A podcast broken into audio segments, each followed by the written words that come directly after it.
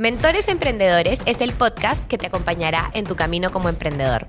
Cada capítulo tenemos un nuevo mentor que al igual que yo es un emprendedor que ha pasado por muchísimos retos al momento de emprender. El objetivo de este podcast es compartir contigo nuestros conocimientos para darte herramientas que te permitan llevar tu negocio al siguiente nivel. Hola a todos, bienvenidos a un nuevo episodio de Mentores Emprendedores. El tema elegido por la comunidad esta semana es cómo identificar un nicho de mercado. Y para conversar sobre este tema quise invitar a Luis Ángel Pérez. Él es fundador de El Turco. De hecho, muchos deben conocer la marca. El Turco es una marca enfocada en el cuidado de la barba, que no solo tiene una línea de productos específicos para la barba, sino también una cadena de barberías ya con siete años en el mercado, lo conoce todo el mundo, así que ¿quién mejor eh, que Luis Ángel para poder conversar sobre este tema? Bienvenido Luis Ángel, ¿cómo estás? Hola Jimena, ¿qué tal? Muchas gracias por estar aquí. Y bueno, a ver, cuéntale un poco a la comunidad que te está escuchando sobre ti, cómo empieza el turco, tu vida, si eres empresario, emprendedor desde siempre. Bueno, nunca trabajé para nadie, desde muy chiquillo hice negocios, vendía cosas, entonces por ahí me viene la chapa del turco que me dicen desde los 13 años. Eh, estudié publicidad, pasé por varios este, etapas de eventos, publicidad exterior, publicidad, imprenta, diseño, ¿no? Y en algún momento, cuando estaba en el tema de las discotecas y los eventos, decidí retomar una vida tranquila y me fui a administrar el colegio de mi familia. Ok. Y ahí solo se trabaja hasta la una, así que tenía mucho tiempo libre. Entonces empecé a pensar en dejarme, como siempre había querido, la barba larga. Y se me presentaba el primer problema, que era que como tengo rulos, todo se iba por mucho acondicionador, reacondicionador. Estaba un rato y al rato otra vez se hace. Y no había, pero yo veía las fotos en internet y decía, pucha, ¿cómo, cómo hacen? Yo no tengo ese tipo de pelo. O sea, quisiera tener y al rato se... Entonces siempre terminaba teniendo una barba pequeña. Y en algún momento empecé a buscar en todas las barberías de Lima si tenía algo para la barba o si sabían algo de la barba. Nadie me dio razón. Y entré a internet productos para el cuidado de la barba y me salieron muchos aceites, cepillos, ceras, tipo A, tipo B, tipo C, de todo. Entonces dije, bueno, yo quiero. Y un amigo se venía, se venía de Suiza y me dice, estoy yendo, tráeme lo que, todo lo que encuentres en el camino, trae. Y me trajo un montón de aceites, ceras y todo lo demás. Y me eché el aceite y la verdad fue la primera vez que el peine podía pasar por mi barba. Y la dejaba ordenada y con la cera. Genial. Pasaron seis meses y se acabó el aceite. Y no tenía cómo reponerlo, no había acá, en ningún lado había nada por el estilo. Empecé a buscar recetas por internet, pero no las hacía, pero no terminaba de, ser como la que me había traído. Entonces le decía, oye, cuando, cuando vienes, ¿cómo haces? Oye, mándame a alguien que venga. Él me dijo, oye, mira, yo tengo aquí un amigo que su papá, su tatarabuelo, todos tienen una barbería. Ellos tienen unas recetas de aceite, de, de aceite, de unas cosas así. Voy a ver cómo hago, a ver si te las mando. Y me las mandó. o sea, me las mandó así de, de patas. Qué chévere. Y hasta ahí era para mí.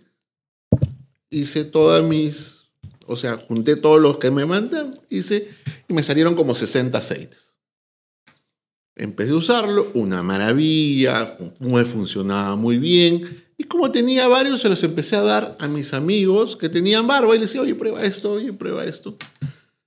Y después venían, oye, ¿tendrás ese aceitito? y dije, oye, esto creo que lo podemos vender. Así que diseñé la etiqueta, eh, más o menos tenía claro las cosas que, que necesitaba hacer. Y dije, bueno, ¿cómo salimos? Alquilamos un local muy caro y si no se vende, todo lo que uno cuando inicia un negocio empieza a pensar. Pero empezó a, estaba, Facebook era una maravilla en ese tiempo, estamos siete, ocho años, y dije, hagamos una, entremos a Facebook como producto. Y empecé a ver tutoriales, empecé y el tutorial decía A, el otro decía B, el otro decía C, el otro decía D, y el D decía que no hagas A. un, un, lío ahí. Y me metí a estudiar este,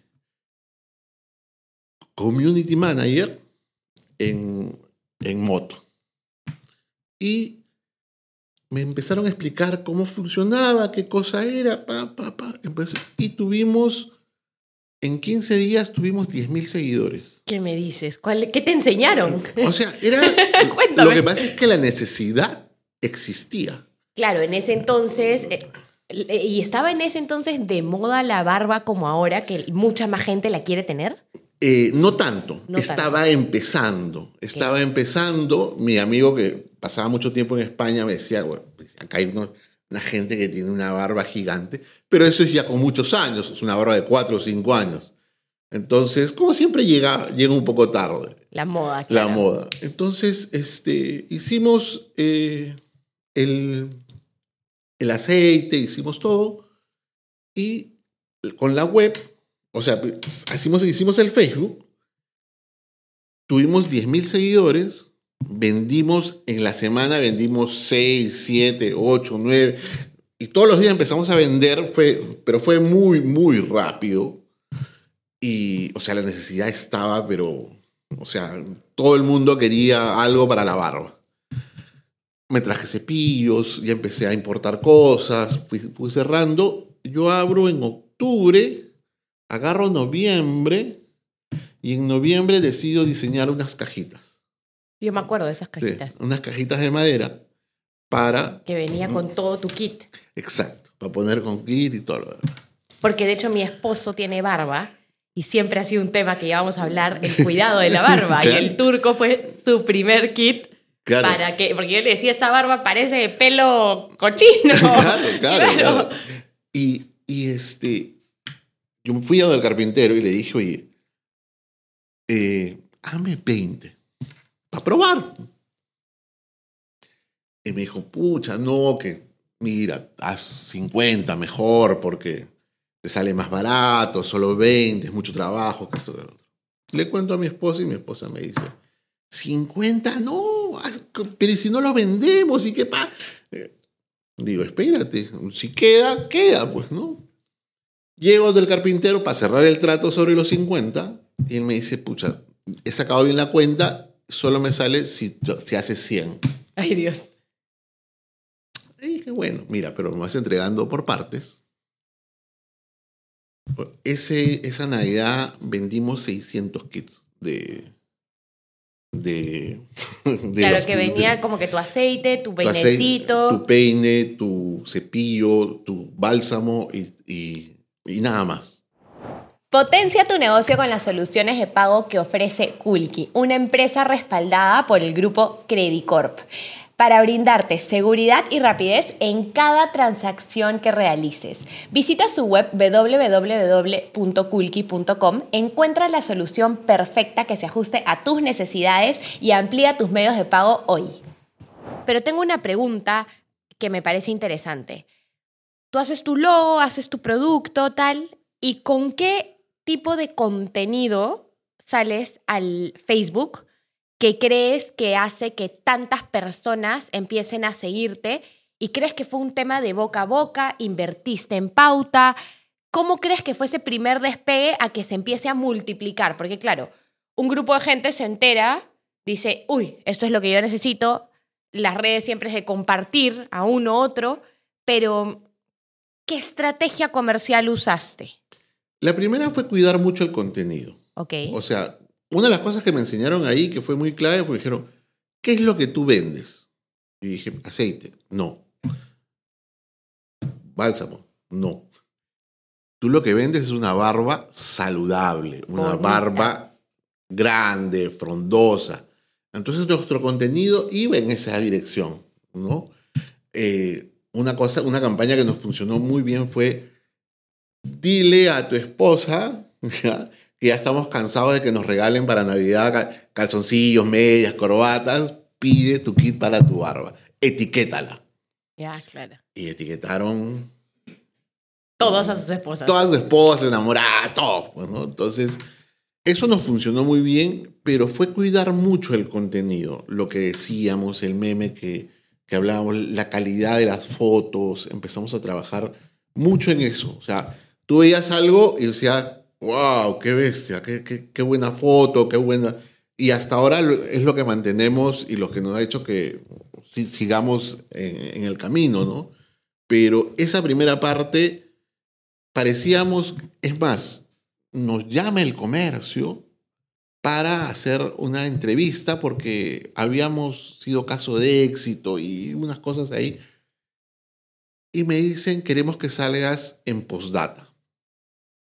Dije, bueno, mándame las preguntas, te las respondo y te mando un par de fotos de los aceites. Y me dijeron, no, no queremos a la marca, sino queremos al creador de la marca. Queremos hacerte una entrevista a ti y tomarte fotos a ti y todo lo demás. Yo la verdad no estaba acostumbrado a eso y dije, mm, no, por el momento no estamos interesados. y lo dejé pasar pensando que postdata, eh, postdata, la última parte, en alguna partecita del comercio.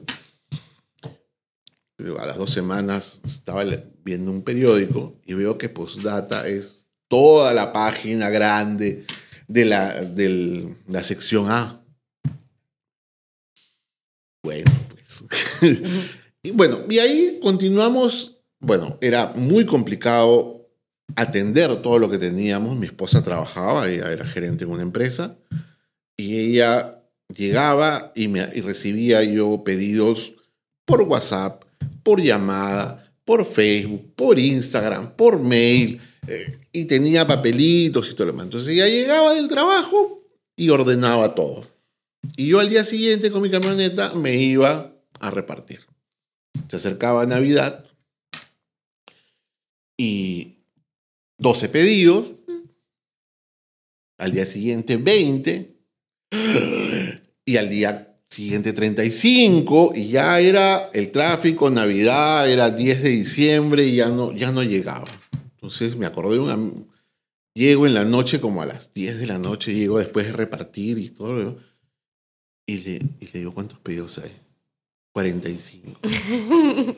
no la hago, no la hago, no la hago. Ya están pagados.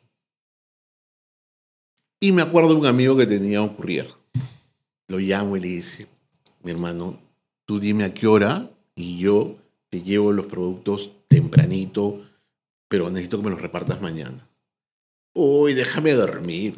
Pero como amigo del colegio, al final te ayudó. me ayudó y, ahí empezamos al día siguiente 60, ya solo era, nos pasábamos en la noche haciendo el empado, o sea, y llegamos, pasó la Navidad y de ahí hicimos eh, ya una página web por pedidos, ya todo se, centralizó. Empezamos a, ordenar todo, ¿no? En la medida que iba creciendo y se daba dando la necesidad.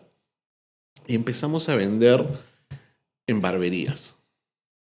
Entonces, teníamos, pero no cualquier barbería.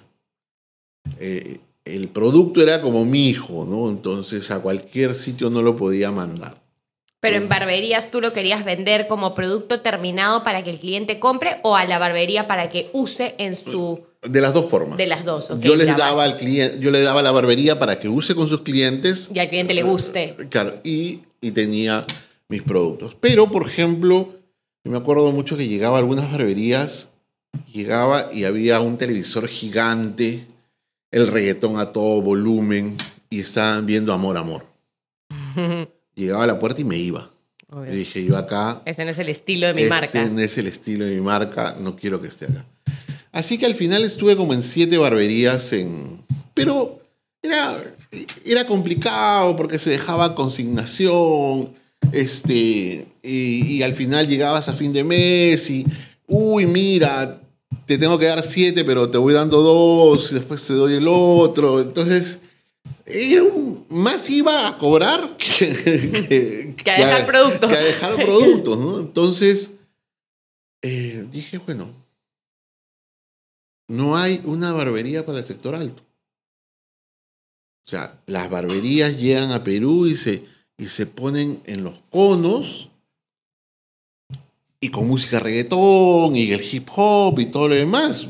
Pero en, en, Lima Metropolitana no, no había, que había las marcas Marco Aldani, Spec y todo lo demás, pero que finalmente a mí, este, si iba a esos sitios, pero como hombre tú ibas, córtame el pelo, ya.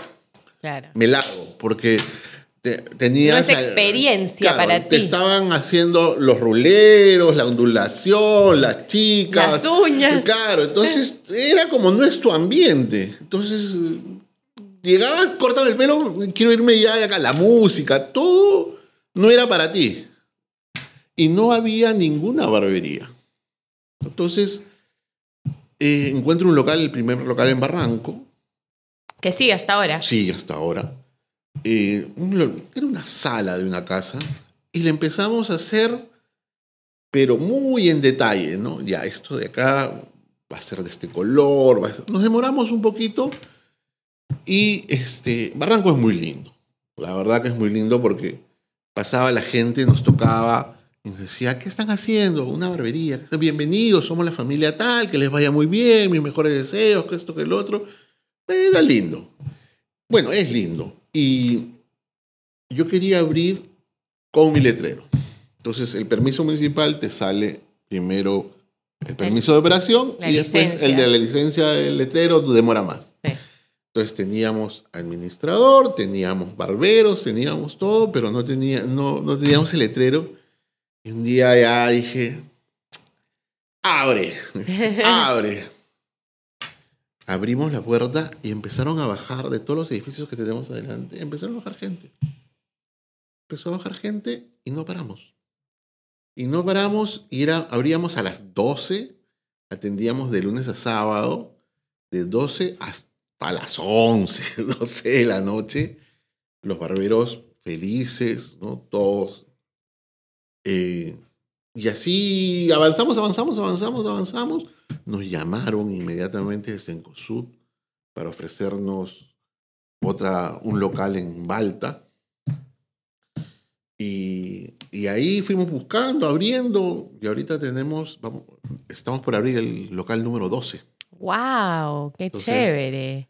nos, nosotros, yo les digo a todos los chicos, nosotros no vendemos un producto, no vendemos un corte de cabello, vendemos una experiencia. Tiene que ver desde que entras y el aire acondicionado está en la temperatura ideal, en lo que hueles. Nosotros usamos todos los productos que usamos son escogidos por los olores. Entonces tú cuando entras tienes esos olores antiguos, a la colonia que usaba tu abuelo, al aftershave. Tienes esos olores a la madera, al café, ¿no? que te son agradables todos los que trabajan en el, en, el turco, los administradores, tienen barba grande. Entonces, eh, él es el que te atiende, como si te recibiera en la sala de su casa. Te ofrece, quieres un Jack Daniels, una Coca-Cola, por ejemplo. Y nos fijamos mucho en los detalles. Por ejemplo, yo no te voy a dar una Coca-Cola de plástico. Doy una Coca-Cola chiquita de vidrio, helada. Y, si tú eres de las antiguas, sabes que es la más rica que hay. O sea, es la más rica. Claro, la cerveza tiene que ser súper helada, en la temperatura correcta. ¿no? Los barberos pasan todo un, entrenamiento para cómo atender al cliente. Y tienes la música, que es un playlist que va para los 35, a los a los 50, 60. Entonces tú tienes clientes que llegan de la chamba, todo eso. Entonces entras al aire acondicionado, hueles a tu casa, te sientas, escuchas música. Que te conoces. Eh, y eh, tú ves que el cliente empieza a mover el pie. Y ya, listo, estamos bien. Entonces, eso ha tenido sus bemoles en replicarlos y en el crecimiento rápido, ¿no? O sea, Obvio. Eh, en el camino, hemos, según la necesidad, hemos ido viendo contratar a alguien o ascender a alguien para que supervise, para que vea.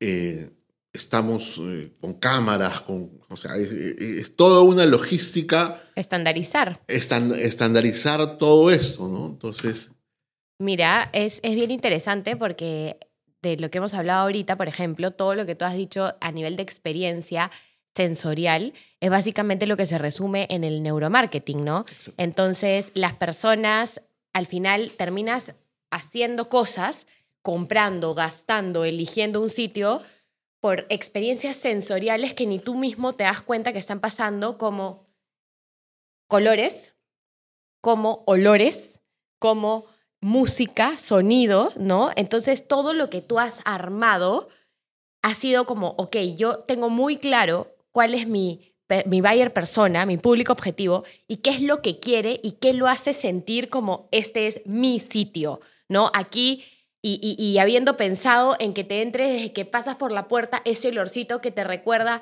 a esa barrica, a ese perfume de, de que usaba tu papá, tu abuelo clásico, ¿no? Pero que, que, que te hace remontar a todo. Tú me lo has explicado y yo me he sentado en una película donde literal están como los señores eh, trabajándose la barba, hablando de temas de negocios, fumándose su puro en las épocas antiguas, Dios sabe, Claro. y, y- y tomándose su whisky en las rocas, ¿no? Entonces, eh, literal, eh, me parece súper interesante lo que has hecho a nivel de neuromarketing porque has cumplido con hacer una experiencia de cliente que haga que el cliente te elija y se quiera quedar ahí para siempre. Y claro, ya de ahí viene el reto de, oye, si me quiero volver una cadena, ¿cómo hago que esto se replique exactamente igual en todos los sitios? Porque justamente esta es la mayor dificultad para los que vamos abriendo nuevos locales, ¿no? Porque es, no puede ser una cosa aquí y otra cosa aquí. Y ahí tienes que tener mucha supervisión, muchos procesos operativos, mucho control, ¿no? Mucha visita, estar en la cancha, cliente incógnito, absolutamente todo Sí, para poder ver que la todo. cosa marche, ¿no? Es más, yo, mi teléfono todavía sigue en algunos sitios y los clientes que quieren hacer cita me llaman a mí. Claro. Porque tengo que tener un cable ahí conectado a, a- a los clientes. ¿no? Y me parece bravazo que tus administradores tengan barba y bien hecha y grande, porque ¿qué más que decir yo represento y estoy confiando en el lugar donde trabajo porque aquí me trabajo la barba y mira, así como yo la tengo, es como a ti te va a quedar, ¿no? Entonces usan su producto. Claro, yo tengo, yo tengo un- uno.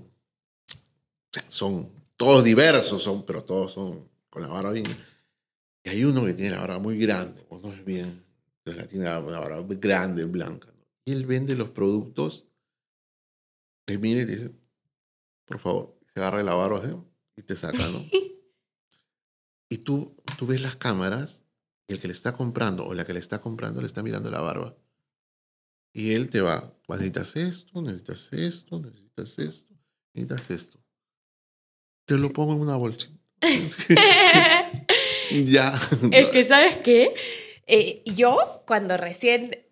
Me da risa ya, porque yo tengo un poco más de siete años de relación con quien es mi actual esposo. Y desde que lo conocí, él amante de la barba. O sea, me, me, me siento demasiado identificada con esta situación. Pero yo soy bien de, vas a tener barba, ya chévere, pero una barba que esté bien. O sea, no puede parecer un pelo duro para el costado, mal crecido. O sea, si vas a tener barba, es lo que está haciendo el marco a tu cara, ¿no? Que es algo que yo siempre he pensado de las mujeres, como que el corte de pelo es importante. En el hombre si va a tener barba y tenla cuidada, que se vea hidratada, que se vea bien, bonita, ¿no? Entonces yo con Juan Pablo tenía mucho esta discusión de como que, o sea, si va a estar así, no la tengas, ¿no? Y él era como, pero no consigo. Y justo yo me acuerdo de ese kit porque él en sus búsquedas como tú de qué hay para la barba en Perú, llegó a este kit del turco y lo compró y lo usó, ¿no? Entonces, de hecho, hoy por hoy, eh, él se cuida muchísimo más la barba, cada vez que tiene un evento, esto, va a que se la trabajen, ¿no? Y, y- y que la pongan linda. Y, y muchas veces, eh, hasta el día de hoy, él me dice, no me gustó ir a ese sitio porque justamente esa experiencia del televisor gigante con algo que nada que ver y que sentía que se quería ir rápido y que no tenía idea, o sea, el ambiente lo estaba más estresando que siento chévere la experiencia de ir y sentarte a relajarte, que es finalmente lo que las mujeres muchas veces hacen en la peluquería, ¿no? Que es tu momento de escape. Entonces, eso me lleva al tema elegido de cómo haces tú para identificar un nicho. O sea, ¿qué dijiste? ¿Por dónde empiezo? ¿A cuál me dirijo? Claro, tenemos una tendencia de que empieza la moda de la barba, pero hay miles de perfiles de público y de segmentos que usan la barba y no. ¿Cómo, cómo hiciste eso? Cuando elijo lo de la barba, en realidad, yo diría que la barba me eligió a mí. Porque eh, lo de la barba va fluyendo. O sea, no. Se podría decir que al poner el Facebook y tener mis amigos que querían la esto, hay un pequeño estudio de marketing, hay una prueba de producto. Claro, tu piloto. Eh, claro, eh, este. Y después me lo piden, o sea, está bueno el producto, porque si no, bueno, aquí me habrá dado mi amigo y listo, se acabó. Está bueno el producto eh, ¿Y eh, qué asocias a la barba? Asocias este, motos, cuero, este, eh, música, ¿no? Entonces, leñador, carne, parrilla, chela artesanal, este, todo así. Harley Davidson mal. Claro, entonces todo eso es nuestro perfil de marca. Ok. ¿no? Entonces, y termina siendo, o sea, como yo siempre le... Ahora tenemos un equipo de publicidad y todo lo demás. Yo les digo, o sea, nosotros es... O sea, eh, tú te vas en una moto y el, o el que está en la oficina, que sabe que no, que está en la oficina, que está complicado con dos hijos y todo lo demás, él cuando vea la moto, él se va a imaginar ahí. O sea, por ejemplo, yo sé que no me voy a comprar una moto, porque ya me da comprarse una moto y andar en la calle, tengo un montón de cosas que hacer. Pero sí me gusta ver cómo va por la carretera la moto. Entonces, finalmente, nosotros, nuestro perfil es eso, aspiracional. O sea, a mí me gustaría tener la hora más grande. Claro, pero en el banco no me dejan. Este, quisiera estar en el, en el bosque pescando, no quisiera tener una parrilla, eso sí lo tengo, una parrilla con mis amigos y carne. Entonces, todo ese perfil eh, de la marca está traducido en videos. Ok. ¿no? Entonces, está traducido en videos. Eh, hemos, eh, muchas veces, por ejemplo, alguien ha venido y me dice, ¿por qué no pones un televisor si viene el mundial? Porque no es el estilo, pues. O sea, Tú no piensas en barba y piensas en fútbol. Claro, rememora. O sea, nosotros decimos, nosotros rememoramos las barberías clásicas. ¿Había televisor? No. Algún socio alguna vez me dijo, oye, mira, pero esta melamine parece madera. Tal cual, digo, parece. La barbería tiene que ser de madera. Pero no sé, no, tiene que ser de madera y con el clavo ahí, medio, medio cabaña, todo lo demás está hecho así. Entonces, todo eso jala distintos grupos, ¿no? De todo tipo. Tenemos ejecutivos, tenemos gente, pero en los lugares donde estamos y el ticket que tenemos ya se orienta a un público, ¿no? Que es un público AB, ¿no? Lo, lindo a mí que me, gusta es que cuando vienen trayendo a sus papás, ¿no? Eh, de 70, 75 años, y hay un señor que escribe, me llama, escribe, llama, no sabe manejar muy bien su celular en Barranco, pero todas las semanas va a que lo afeite. Entonces, ya él llega, sube con su bastón, ¿no? Se acomoda, conversa, se ríe, se toma un, Jack Daniels, eh, le pone la toalla caliente y viene solo a afeitarse. Y bromea, y, y, está en su salsa, claro. su momento favorito de la semana. Claro, y de ahí vienen a recogerlo, ¿no? Vienen a recogerlo porque, claro, la otra vez se escapó. porque, o sea, no puede caminar muy bien. Pero, claro pero todo lo que él hace y cómo disfruta eso, para mí no tiene precio. Ahí sí es como, Y yo, una de las cosas que tengo también es muy, muy sensorial de uno. Porque yo llego a alguna barbería y me quiero quedar, está bien. Pero si me quiero ir, algo está pasando. Pues Ya, ya, ya debe haber alguna explicación científica, no creo en cosas raras, pero este, es como eso, ¿no? Yo llego a la barbería y veo que todo marcha, todo está bien. y Yo me quiero quedar, o sea, quiero que. Y me quedo bromeando y conversando con la gente, con los- que de pronto llego y. Entonces. Sabes que ahí- Hay algo que está. Entonces empiezo a ver las cámaras, empiezo a mandar al supervisor, empiezo a mandar a la gente de Se personal. siente la energía. Sí, empecé- empiezo a mandar a un cliente, un amigo. Empezamos a analizar qué cosa pasa. Mira, dos cosas. La primera me ha dado ganas de tener barba. E Ir a sentarme con mi Jack Daniels y vivir la experiencia.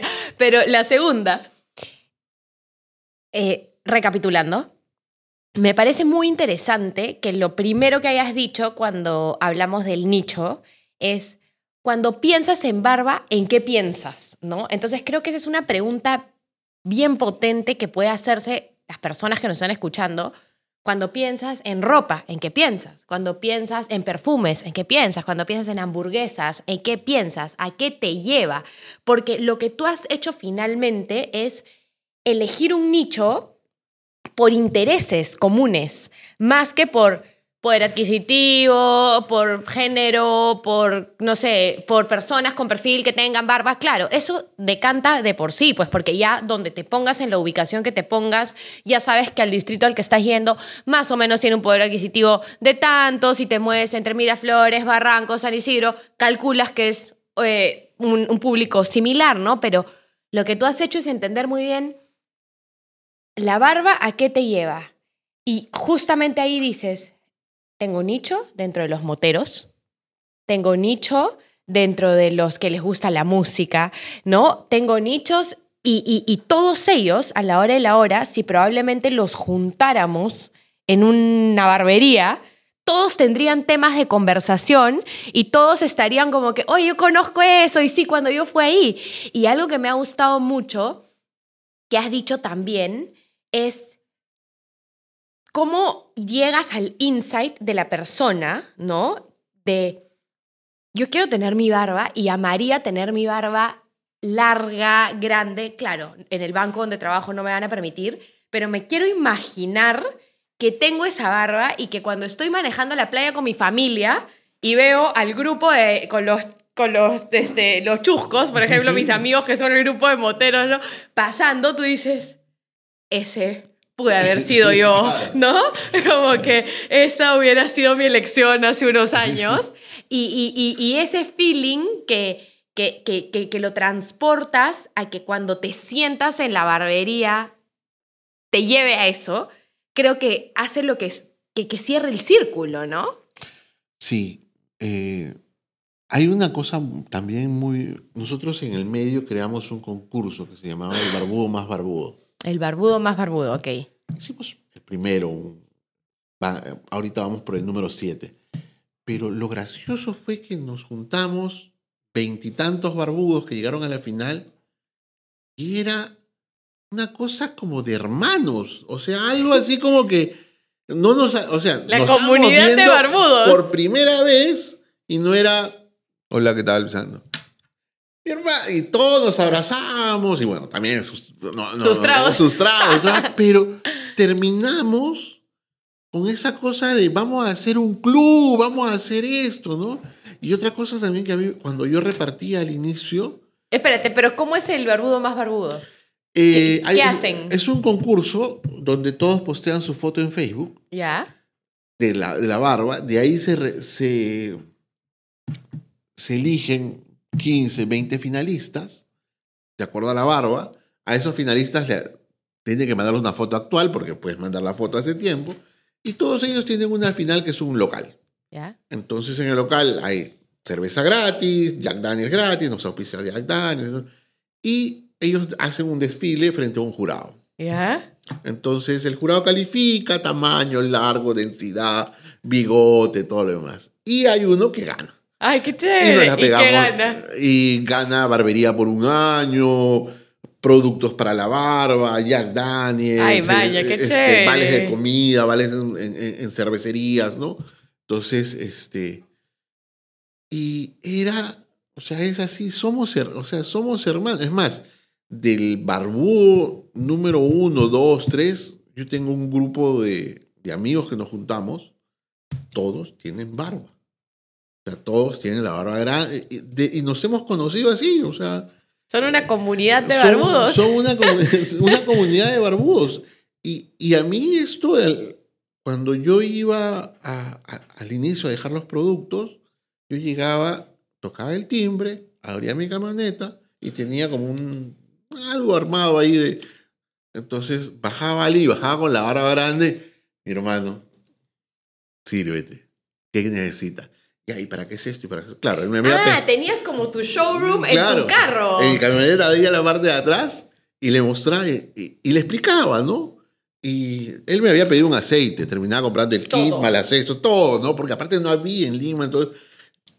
¿Y esto para qué sirve? Ya, y eso, y- pero la relación era. Nos vemos, oye, nos vemos tal lado, que esto, el otro, oye, mi, mi teléfono, ¿no? Y solo por el hecho de tener barba. O sea, coincidían muchas cosas de música, ya después nos, algunos cantan, otros todos, pero otros en moto, pero es, es algo que Los une. lo, o sea, te unen, ¿no? Y hay comunidades también a nivel mundial de barbudos, ¿no? Nosotros tenemos una pequeña acá que somos cuatro o cinco que somos como los, los más, los más patas. Los barbudos, barbudos. Claro, entonces hemos hecho un club, ¿no? Y cuéntame, em, ¿cómo haces? Porque me imagino que ya salió la competencia a nivel de productos. Ya salió, ya se fue también. Ok, ¿y qué crees que fue ahí lo que hizo que salga y se vaya? ¿Que la gente ya estaba muy comprometida con ustedes y era un love mark o...? Yo creo que es la suma de varias cosas. Uno, que eh, el producto que yo tenía, porque obviamente salía uno y yo inmediatamente mandaba a comprar. o sea, salía uno y yo, compra, anda, compra. Lo olía, lo probaba, ¿no? Entonces, algunos primero fueron peleando por el precio, ¿no? Yo nunca, eh, nosotros como marca, nunca hemos hecho alguna rebaja, descuento, promoción, dos por uno, nada. Entonces, uno será que la- el, el- el producto que tenían no era muy bueno, ¿no? O sea, era supuestamente aceite y parecía agua. Esos rápidamente murieron. De ahí eh, eran que los dueños no tenían barba. Y los que salían hablando de barba no, no tenían barba. Entonces, no tenía Sentido. no tenía sentido y yo ya había agarrado la mayor parte del mercado. O sea, ya estaba, ya había, o sea, ya empezaron, salieron como cuatro. Empezaron tarde, pues. Sí, empezaron tarde y yo ya estaba ahí. Entonces, eh, algunos me hicieron alguna pelea, pero no. Claro, sigues aquí y tienes 12 tiendas. Claro, sigo aquí, tengo 12 tiendas y ya no están. ¿Y has ido sacando más líneas de productos? Nos hemos, eh, o sea, estamos en el camino de accesorios. Hemos sacado mochilas de cuero, este, es muy, muy lindas, este, billeteras eh, con nuestra marca. Claro, que ya vas conociendo el Claro. perfil de tu cliente quiere y vas aumentando a ver con qué más puedo entrar yo a la vida de mi cliente. Exacto, porque nosotros atendemos alrededor de 6.000 personas al mes. En 6.000 personas que pasan por, Por la barbería y, y ven la tienda. Es más, o sea, nosotros tenemos el auspicio de Jack Daniels por el público que va. Claro. Entonces ellos nos dan, es como si ellos, este, degustación. ¿no? Entonces todo, en todo ese ambiente calza perfecto el Jack Daniels. ¿no? Entonces ellos eh, prueban, prueban ahí y ya, van y lo compran. ¿no? O sea, Me parece maravilloso. Y a nivel de operación, eh, controles, eh, ¿cuáles han sido para ti los mayores desafíos, retos? ¿Cómo los has ido solucionando? Porque yo creo que todo el mundo que nos está escuchando es bien curioso, ¿no? Yo empiezo como tú, o sea, y, me parece bien bonito cuando me encuentro con empresarios aquí conversando que tenemos en los mismos inicios, ¿no? Como, oye, a ver qué tal. Lo empezamos en nuestra casa, nos ayuda nuestra esposa, organizamos nuestro cuadro de Excel en la noche de los pedidos que hayan entrado, al igual que tú, yo, a mí me tocaba salir con mi caja de vueltos a repartir cronats en turnos el día siguiente, ¿no? Y de ahí, oye, ¿dónde hago? Y abres la tiendita de Barranco tuyo, de Lince, y luego empieza el crecimiento, pues, ¿no? Y, y siempre a través de, lo que, lo que me parece interesante es siempre a través de tener una experiencia clara, ser muy fiel a tu producto, entender cuál es tu diferenciador, entender a quiénes te diriges, ¿no? ¿Qué les das extra y cómo haces que todo calce desde el servicio, la infraestructura, eh, el branding de la marca, el producto y demás? para luego poder tener la capacidad de agarrar un tamaño de mercado interesante que te permita crecer, porque sabemos que de un local, pues probablemente uno no se hace millonario y la idea es ir eh, aumentando, pero ahí empiezan los problemas más grandes, ¿no? Cuando, cuando creces ya es como, ya, ok, ahora cómo controlo todo esto. Entonces, si les podrías dar a las personas que están escuchando tips, consejos, cómo lo hiciste, cuáles han sido tus desafíos, qué proveedores te han ayudado. Eh, en, en verdad, la primera, el primer problema que siempre se te presenta es que no puedes hacer todo ya. Exacto. Ya terminas y ya, entonces agarras a, a la persona que está más cercana, a mi esposa. Mi esposa dejó de chambear Ok. eh, para trabajar con, eh, en la marca. Man, ya sigue. Claro, sí, seguimos, o sea, dejó de chambear porque ya no, no podíamos. Entonces, y los dos empezamos, y de pronto los dos, y ahora, y, y- y esto y lo otro. Entonces, empiezas ya, yo lo digo, profesionalizarte. Exacto. Entonces, necesitas una persona que se encargue de toda la logística de... Entonces, contratamos una persona de logística. De ahí necesitas una persona que supervise cada una de las esto. De ahí te das cuenta que estás medio ciego, entonces le ponemos cámaras a todos. Entonces, cámara por acá, cámara, entonces vas revisando las cámaras. Entonces, ya tú no puedes ver las cámaras. Entonces, Alguien que vea la cámara. alguien que vea la cámara. De ahí, si atendemos 6.000 personas, necesitamos alguien que atienda el teléfono. Entonces, buscas un software, por ejemplo, yo uso Wati, que es una aplicación que te, tiene un bot y te, y te deja y, y tiene varios agentes. Entonces tengo un call ¿Cómo se llama, perdón? Wati, What? sí, es- funciona con WhatsApp, una maravilla. Ah, Entonces, porque con a ese número y se reparte entre todos los agentes, le haces un, un, un flujo y se va y te responde. Entonces ya cuando el cliente habla, lo único que tienes que tú decirle, ya, tengo tales horas disponibles. claro. En vez de preguntarle, ¿y en qué sede? ¿Con qué barbero? ¿Qué servicio? ¿No? Entonces vas y ya tiene, entonces tengo un call center.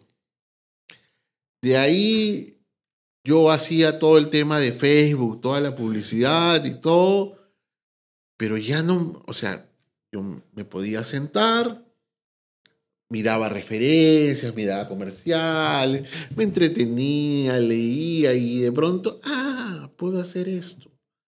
Y hacía la publicidad o el, o el post, ¿no? Pero no tengo el tiempo para sentarme, entonces contratas un creativo, contra- necesitas cámaras, entonces vas contratando, entonces Armas equipo. claro, más equipo. Tu pauta, en- porque eso es un montón de plata, y, y Facebook, toda esta cosa cambia, el botón que estaba aquí ahora está acá, y, y- y no sé qué cosa, el algoritmo. Cuando estudié hace siete años, era una maravilla. Yo entendía todo, yo sabía qué botón apretar. Ahora yo lo veo y, y- y ¿dónde estamos? Entonces, contra- contrato a alguien que se dedica a poner la pauta de todo. Entonces, pero es cuando ya no das. Yo eso sí, porque hay veces uno se, se puede emocionar y decir, Sí, no, contrato gerente, gerente, gerente, gerente, gerente y al final no, no, no alcanzas a la no planilla. No alcanzas a la planilla, a pagar la planilla. Exacto, y no te da el flujo y Claro. ahí Entonces, inyecta capital y ahí Inyecta ¿y capital, ¿cómo no. lo recupero? No. sí, entonces yo creo que ahí uno empieza a profesionalizarse. Entonces, ¿En qué etapa fue esto para ti? ¿Cuántos años después de haber creado el turco? Fue unos 3, 4 años. Pero, o sea, hemos ido sumando, sumando, sumando, sumando de a poquitos, ¿no? Porque, por ejemplo, eh, había un chico que hacía muy buenos videos, contratamos al chico. El chico me dijo, oye, yo tengo un pata que es creativo. ¿yo qué? Yo no, Yo no soy creativo. yo he llevado esto hasta acá, ¿no? Y vino, y vino, vino el chico, obviamente, eh, a la hora que yo le cuento, él otra forma, le da vuelta, o sea, es su especialidad. Mi especialidad no es esa.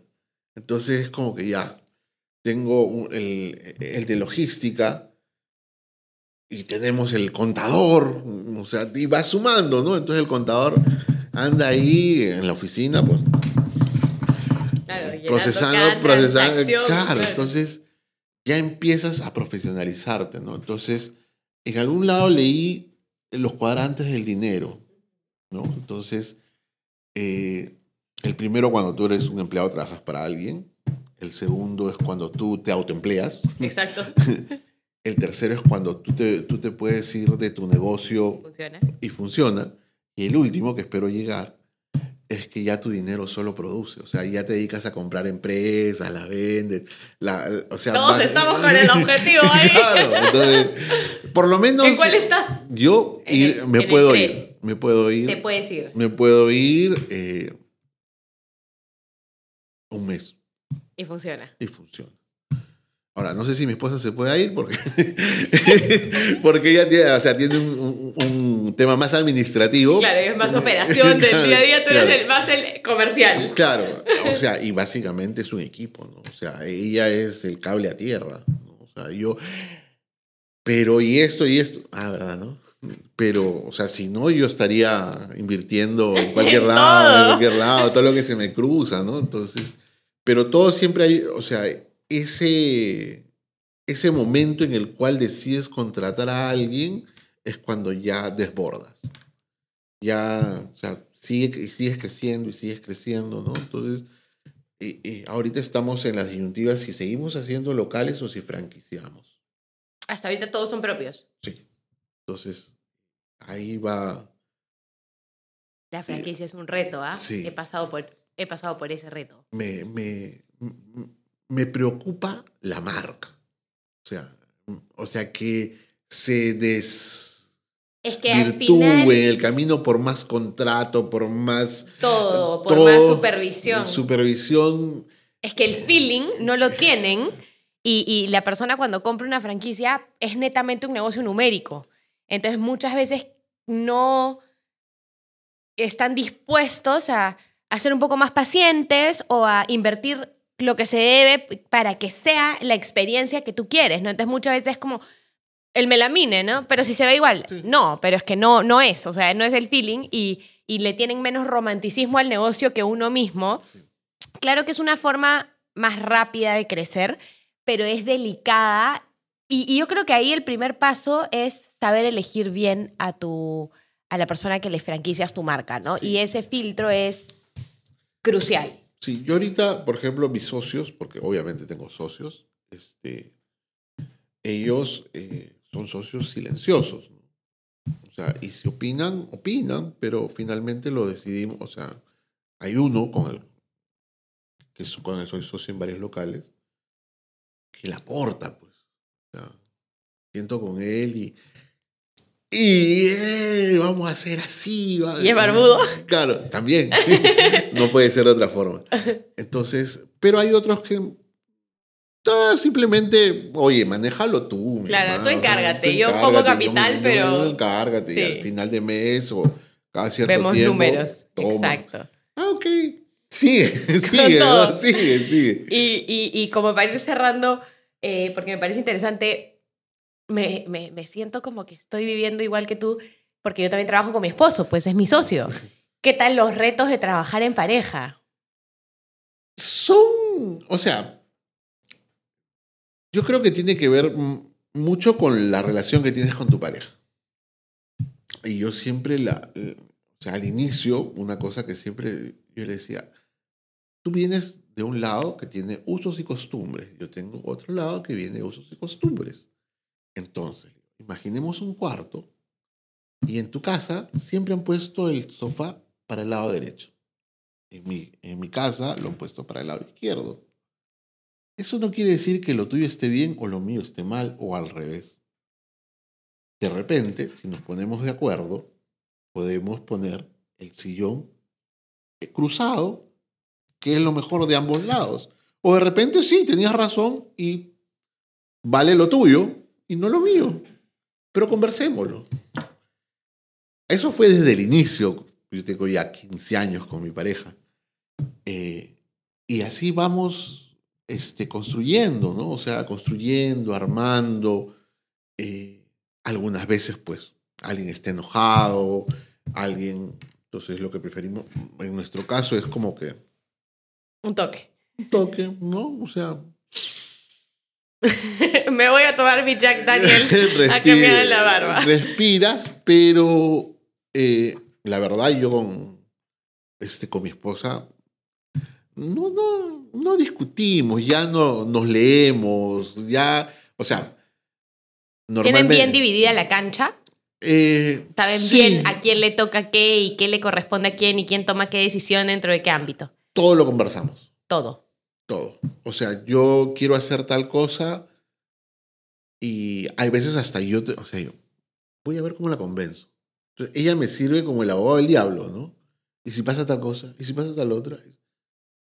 Y me ayuda a armar mejor la idea, ¿no? Y ella también cuando viene me, dice, oye, mira, pasa tal cosa, este, ¿qué hacemos?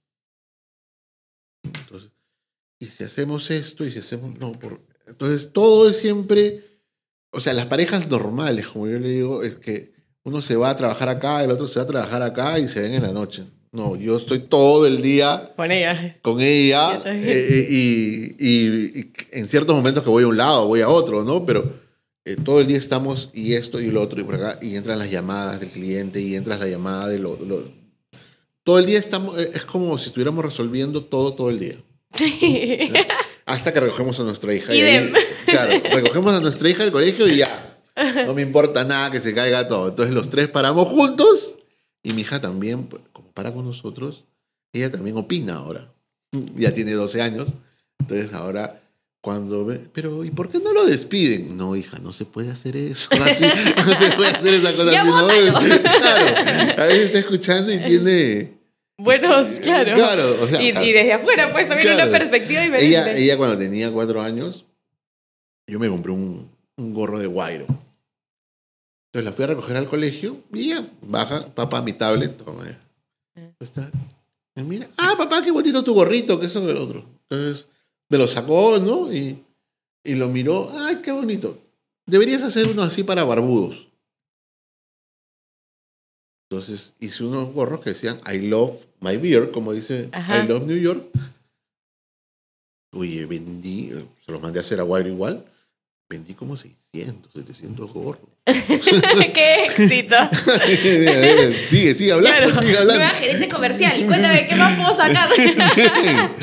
este, oye, me ha encantado compartir este espacio contigo. De hecho, creo que nos hemos llevado un montón de aprendizajes em, de, de, la realidad de cómo es en la cancha, ¿no? Y cómo uno no tiene que saberlo todo y no es que aprendiste todo en libros y fuiste y aplicaste una teoría, sino simplemente eh, que es los pasos clásicos que vemos cuando un negocio sale a flote, existe una necesidad, tú mismo la tenías, encuentras que hay una oportunidad en el mercado porque no está resuelta, pones como prioridad que la calidad del producto avale la marca que estás creando, no te fijas en encontrar un público por poder adquisitivo, género y tal, sino por intereses comunes y por necesidades comunes y luego de eso haces que toda una estrategia comercial, de infraestructura, además, eh, avale este estilo de vida aspiracional que entiendes que el, la persona, tu cliente, lo lleva adentro, ¿no? Porque tiene estas ganas de vivir de esa manera y me parece súper loco como de verdad todos los barbudos que yo conozco son eso. O sea, y, no sé si será un tema de que el que nace y le provoca tener barba lleva en el ADN ese tipo de personalidad y esas ganas de... eh, Que, pero, pero me parece alucinante cómo has llegado a una comunidad, porque ya no se trata de un nicho, o sea, ya es una comunidad de personas que se sienten, que se identifican, que les gusta lo que les has ofrecido. Me parece súper interesante también que seas una marca que nunca ha querido competir por precio. De hecho, yo creo que eso es algo valiosísimo. A mí, ¿cuántas veces me escriben a preguntarme, ¿hay promociones? No. No. Y en verdad solo tengo una promoción que es el martes de Cronuts porque quise fijar mi día de Cronuts de promo y es la única promoción que existe y existirá. Porque para mí el que te escribe buscando por precio es una persona que no está valorando ni, ni tiene la necesidad real de tu producto. Entonces, eh, muchas, muchas personas cuando me preguntan, oye, pero ¿cómo haces que entró la competencia con precios más bajos? Destácate tú en todo lo que ofreces para que el precio no sea un motivo por el cual eligen la marca, sino porque sea por todo lo adicional del valor percibido que tú le entregas cuando decide invertir en ti, ¿no? Entonces me parece alucinante. Y yo qu- quiero contar a la comunidad, pues, que Luis Ángel ha llegado aquí porque él es de, del Team Kulki, ¿no? Eh, Yo trabajo, yo soy familia Kulki también, y me dijeron, oye, queremos que lo entrevistes, y me gustaría saber también cómo Kulki ha ayudado a, a tu negocio, ¿no? ¿Cómo ha aportado? Bueno, en verdad eh, nos, ha, nos ha servido, es un tema negociado con el, el porcentaje, porque son, tenemos una facturación interesante, pero nos funciona muy bien. O sea, hemos estado por varias otras plataformas, pero no funciona, o sea, mientras no escuche de ellos, es que están funcionando perfectamente. Claro, que no ha habido problemas. Claro, porque eh, eh, en los otros casos, oye, llama al no sé cuántos que pasa tal cosa. Que no funciona la plataforma, que no depositan. que no- que- aquí no escucho de Kulki. Yo en la empresa no escucho. Hay una, hay una persona que se encarga de, de, De la marca. de la- de- de tratar ahí, pero. Te solucionó problemas. No, no escucho de Kulki, es mejor, es bueno. Lo máximo. Oye, ha sido un gusto tenerte aquí con nosotros, de verdad que gracias por tu tiempo. Me quedo con... Y, y, por ejemplo, si yo llevo a Juan Pablo, ¿puedo pararme ahí al costado a ver la experiencia para vivir? Sí. ¿No? Porque Sí. de verdad que me da una curiosidad decirle, Juanpa, vámonos al turco, pues, a que te haga la barba para ver Claro. qué tal. O Sí, sea, o sea, ahora estamos, o sea, vienen siempre las enamoradas, las esposas. A veces vienen a decir, córtale un poquito más por acá. y, y todos en la barbería así. "Mm". Pero eh, tenemos un grupo nuevo que son los niños. De 4, 5, 6, 11, los de 11, 12. O sea, es alucinante cómo llegan. Llegan, entonces llegan así como que van entrando y saludan al administrador y se sientan y conversan, bromean, todo lo demás. Y cuando salen con el corte de pelos, pero así, tú has visto la parte donde el hombre araña sale- se le mete y sale caminando por la? Alucinante. se sienten empoderados. Claro, o sea que salí, que no sé qué cosa. que Y, y es un grupo que tengo a las mamás ahí pidiendo cita para sus hijos que solo se pueden cortar ahí. Que esto, que lo- y, y tenemos gran cantidad de, de niños y, y adolescentes que van, y obviamente no tienen barba, y tienen- pero el estar ahí, claro, les ofrecemos Coca-Cola. no, Jack Daniel. No, ya, Jack. Daniel. Jack Daniel para la mamá. sí, la mamá es la que. Una mamá la otra vez se quejó porque se nos había acabado la cerveza y dice, ¿cómo es posible? ¿Qué pasa?" Yo No, vengo a traer a mi hija que le corte el pelo para chuparme mi chela y no hay. Ay, qué buena. Nada, lo máximo, me encantó, un gustazo, de Igual. verdad que eh, a todos los que nos están escuchando los invito, a los que tengan barba, a, a ir al turco porque siento que, que la experiencia va a ser genial. Y agradecerles a todos los que han llegado hasta esta parte del- del episodio. Yo creo que se han llevado conocimientos interesantes, datos curiosos, ¿no? Que, que me he quedado en la conversación. O sea, que tenga un showroom en su carro. ¿Cuántos de los emprendedores hoy por hoy siguen repartiendo sus pedidos y van y se limitan a entregar la bolsa de lo que han pedido, pero oye, ¿y qué tal si enseñas todo ahí y al cliente le gusta? O sea, son cosas novedosas, ¿no? O, o el estilo de publicidad que comparte, que ya no es como que estoy compartiendo todo el tiempo mi producto, o cómo se hace el aceite, o cómo es la, la, barbería, sino ah, a mi cliente le encantaría estar en una moto, yo muestro en el video la moto. A mi cliente le gustaría estar, eh, no sé, pescando en el bosque, muestro eso, ¿no? Entonces logra una conexión emocional mucho más allá con sus clientes y logra ser aspiracional. Entonces, esos datos creo que son bien importantes llevárselos y que partan con la pregunta que hablamos al inicio, que es, cuando piensas en tu producto, ¿en qué piensas? ¿A qué te lleva? ¿no? Y partir para sacar una estrategia de ahí.